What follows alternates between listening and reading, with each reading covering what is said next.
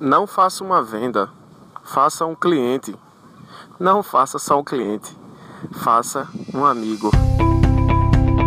Fala, minha colenda turma de outros seguidores, outros ouvintes também aqui no podcast SoundCloud. E aí, como é que vocês estão, hein? Eu tô muito bem, fechem os olhos para imaginar como é que eu tô nesse exato momento. Eu tô na sombra de uma árvore, no alto de um morro e na minha frente tem um açude. Para quem não sabe, açude é um lago, né? Bem semelhante a um lago. Linda aqui a paisagem que eu, que eu tô vendo agora. E eu tô na cidadezinha chamada Maraial, é interior de Pernambuco. Eu vim aqui acompanhar o casamento de um primo meu. E aí quando eu cheguei aqui, eu fiquei logo inspirado, né? Toda vez que eu, que eu me deparo com paisagem assim, eu fico inspirado. E eu fiquei dessa vez aqui, disse, pô, tenho que fazer um podcast aqui e tal. E aí me liguei que eu tô no casamento e aí eu quis trazer, na verdade é um convite para você, mas é um convite bem bem real, assim, sabe? Porque o convite ele vai ser feito através de um estudo de caso meu particular, de um processo de um cliente meu. Se liga aí. Quando eu saí do banco, eu já tinha alguns clientes assim, já tinha uma carteira de clientes. Eram poucos, mas já tinham já. E aí um desses clientes é, teve dois tipos de processo comigo. Um foi um divórcio judicial é, a mulher dele, a esposa, a cônjuge dele, já morava nos Estados Unidos há 18 anos. Ele já estava separado de fato dela esse tempo todo. Inclusive, já há 10 anos ele estava com uma companheira, vivendo em união estável.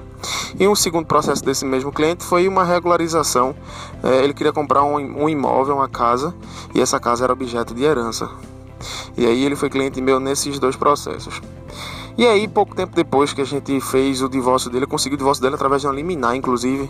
É, eu não quero falar muito de processo civil, mas só para vocês entenderem como esse caso foi relevante para mim, eu consegui o divórcio dele através de uma liminar inaudita altera partes. É, a partilha vai ser discutida, foi discutida na verdade depois da, da liminar, mas o divórcio em si ele foi concedido por liminar. E essa decisão foi uma decisão precursora aqui no Brasil. Eu e apenas outros cinco advogados, cinco partes, não sei se cinco advogados, porque o mesmo advogado poderia ser advogado dessas outras quatro, cinco pessoas.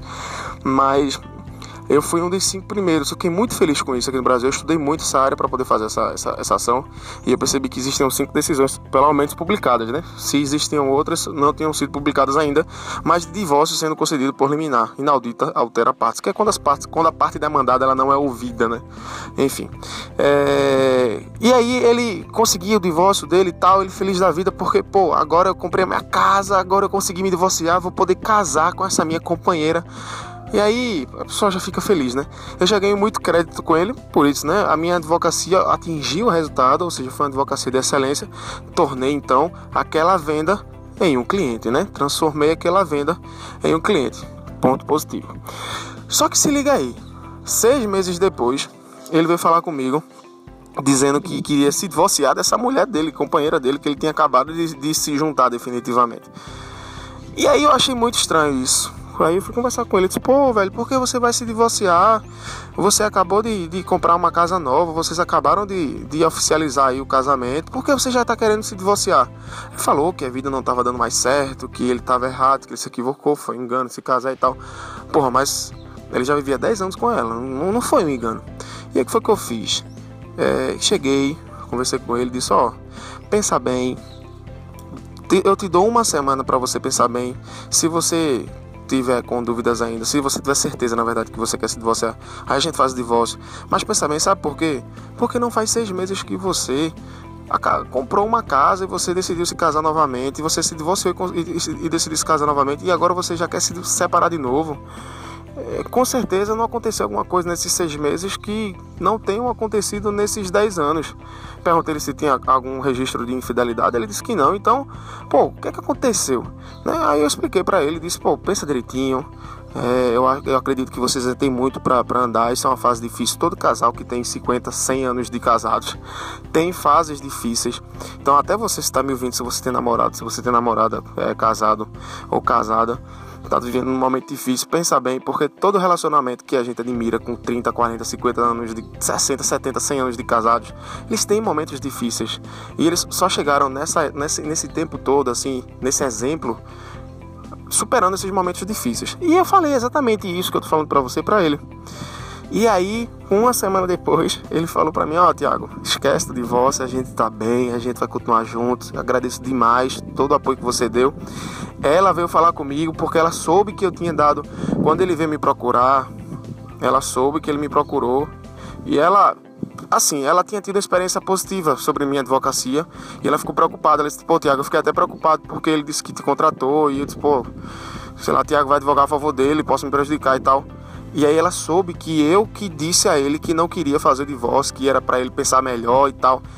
E aí eu ganhei a amizade do casal. Eu fiquei muito feliz com isso. E é isso, esse é o convite que eu tenho para você. É é da boa prática, da boa advocacia, da advocacia justa, da advocacia com decoro, com respeito, com educação, com representação, né? com, com a finalidade de tua função social, porque é garantir a sociedade e a sociedade é constituída por famílias. Então, pensa bem na prática da tua advocacia, tenta agir com decoro, com educação, com respeito, com todas, essas e outras virtudes que eu acabei de falar. Porque dessa forma você tenha certeza que você não vai fazer só uma venda, você vai fazer um cliente e muito mais, você vai fazer um amigo. E tenha certeza que sempre que esse amigo precisar de um advogado, ele vai poder contar com você porque ele sabe de sua índole, de seu profissionalismo e de sua competência. Beleza? Aproveitei que eu tô aqui no casamento para dar essa dica. Lembrei desse caso. Agora eu vou aqui oficializar o casamento do amigo meu. Beleza? Ó, aqui na descrição tem todos os links das outras redes sociais: Instagram, Facebook, Twitter, YouTube, enfim, todas as redes que, que a gente mais usa, porque segue lá que a gente vai poder ficar se vendo, se ouvindo, se falando, para fazer você ter uma advocacia de referência. Beleza? Abraço!